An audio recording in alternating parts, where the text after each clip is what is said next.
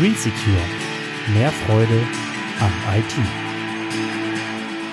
Meine Learnings aus Telefon-Hotline-Gesprächen. Moin und herzlich willkommen zu einem neuen Video. Ja, hier geht es heute um die Telefon-Hotlines, die wir ja alle ab und zu mal gebrauchen, weil wir bei einem Hersteller irgendwie mal anrufen müssen, weil irgendwas nicht funktioniert. Ja, und im Laufe der Jahre haben wir alle mal so unsere Erfahrungen gemacht. Und ich wollte hier mal ein paar Sachen, ein paar Erfahrungen von mir mit auf den Weg geben, mal ein bisschen darüber reden, mal ein bisschen aufzeigen, was ich so erlebt habe. Ähm, aber vorab muss ich eine Sache sagen. Das ist natürlich nicht überall so, nicht bei allen Herstellern ist das so. Ähm, ich habe das nur bei einigen schon mittlerweile erlebt, diese verschiedenen Punkte, die ich dir gleich erklären werde. Und ähm, ich wollte nur sagen, das ist nicht bei allen Herstellern so. Ja? Also es gibt mittlerweile einige Anbieter, die haben wirklich super coole Mitarbeiter an der Telefonhotline. Ähm, aber was habe ich so erlebt und was sind meine Learnings daraus? Ähm, ich rufe da also an. Ich rufe da an als Fachmann ja, weil ich vielleicht gerade bei einem Kunden vor Ort bin und die am anderen Ende der Leitung gehen pauschal schon mal davon aus, dass ich jemand bin, der gar keine Ahnung hat. Ja, ich bin der Idiot. Ich bin derjenige, der gar keinen Plan hat. Ja, ähm, deswegen kommen dann so Tipps wie ziehen Sie den Stecker, starten Sie neu, setzen Sie auf Werkseinstellung zurück oder oder oder. Jetzt muss man aber bedenken, bei einem Anfänger oder bei einem normalen Kunden kann man sowas machen und sagen, das ist völlig in Ordnung. Aber nicht, wenn da ein Fachmann dran sitzt, der da Ahnung von hat. Der genau weiß, okay, pass mal auf, das Phänomen habe ich schon 5000 Mal in meinem Leben gehabt. Ich weiß genau, was da jetzt passiert. Das ist so ein kleiner Nachteil. Ähm, viele Hotlines faseln ihr ihren Standardtext herunter. Ja, die, die haben ihr Standardgefasel, die sind geschult, die haben bestimmte Anweisungen, die sie erfüllen müssen am Telefon und äh, die immer wieder gesagt werden. Das finde ich nervig. Also muss ich sagen, ich finde das immer schade, wenn man nicht direkt auf ein Kundenbedürfnis dann eingeht. Ähm, bei einigen habe ich sogar das Gefühl, dass sie vielleicht sogar möglichst schnell den Kunden am Telefon wieder loswerden wollen. Ja, dass sie sagen, komm her, pass auf, ähm, hau wieder ab. ähm, was ich richtig nervig finde, oft wird die bisherige Kommunikation, die man mit denen hatte, gerade bei größeren Firmen, ähm, der Verlauf, der wird manchmal gar nicht geprüft. Ja, also wann habe ich das letzte Mal mit denen telefoniert, worum ging's, ja.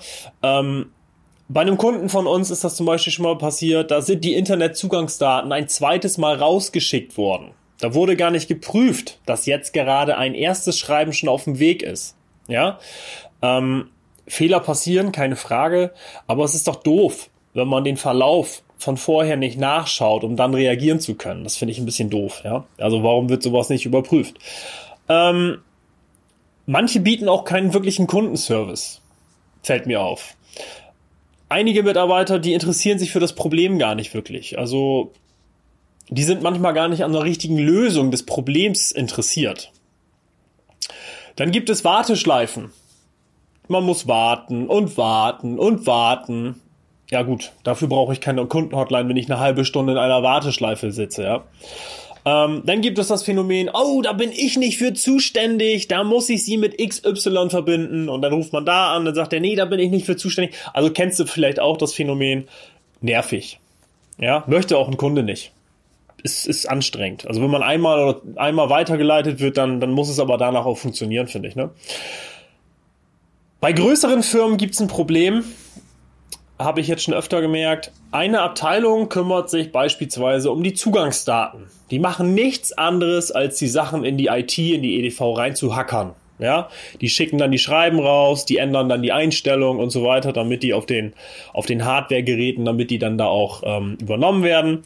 So, und die andere Abteilung ist die Telefon-Hotline. So. Und jetzt weiß links nicht, was rechts macht. Ja, das heißt, die eine Abteilung ist nicht genau so super vernetzt mit der anderen Abteilung. Die wissen also nicht, was haben die schon getan, was haben die nicht getan. Die können in bestimmte Dinge auch nicht reingucken.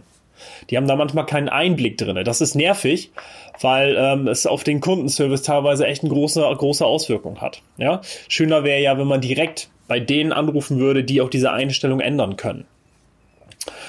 Ähm, wenn bei alten Menschen das Internet nicht geht, jetzt nur ein Beispiel, was sollen die denn tun? Was sollen diese alten Leute denn tun? die haben meistens keine Ahnung davon. Ja, und vielleicht haben die auch gar nicht, also das ist eine zu große Hürde, dass sie das lernen wollen oder lernen können. Äh, die haben auch keine Ahnung von den ganzen Begriffen und den Einstellungen. Ja, das ist, das ist immer schwierig bei alten Leuten.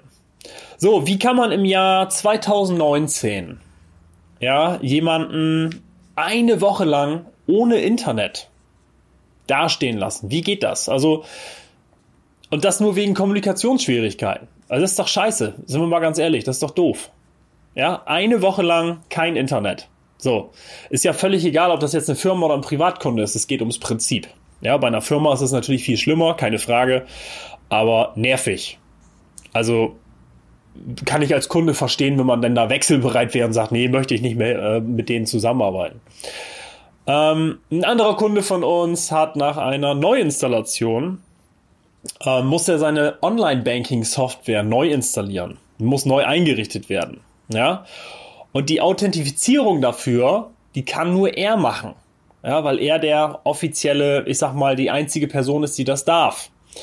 Ähm, so, jetzt ist es aber zeitlich schwierig. Er ist immer unterwegs, sehr viel, sehr viel unterwegs hinzubekriegen, dass er Zeit hat, parallel mit der Kundenhotline.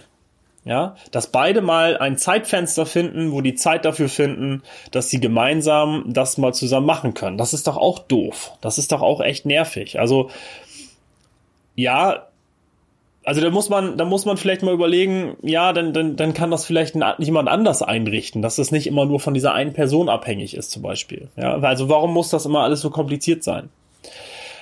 Ja, das äh, sind so ein paar Sachen, die mir mal aufgefallen sind. Da gibt es sicherlich noch eine Menge mehr. Ähm, aber jetzt würde mich mal interessieren, was hast du denn eigentlich schon alles mit Hotlines erlebt, mit Telefonhotlines? Waren das eher positive Erfahrungen, waren das eher negative Erfahrungen? Ähm, wie war das für dich? Was hast du da, was hast du da so erlebt? Berichte mir doch mal von deiner eigenen persönlichen Geschichte. Ja? Schreib mir die doch mal hier unten in die Kommentare. Darüber würde ich mich sehr freuen. Ich würde sagen, vielen Dank. Ja und bis im nächsten Video. Dein Christoph. Hey, hat dir das gefallen? Dann gib mir doch bitte ein Gefällt mir und über einen Kommentar von dir freue ich mich sehr. Natürlich mit Antwortgarantie. Damit du nichts mehr verpasst, abonniere gleich unseren Kanal und wenn du glaubst, dass es Freunde und Bekannte von dir gibt, für die das auch interessant sein könnte, teil das doch gerne, damit noch mehr Menschen von mir und meinem Team erfahren. Vielen Dank und bis zum nächsten Mal. Green Secure. Mehr Freude am IT. Thank you.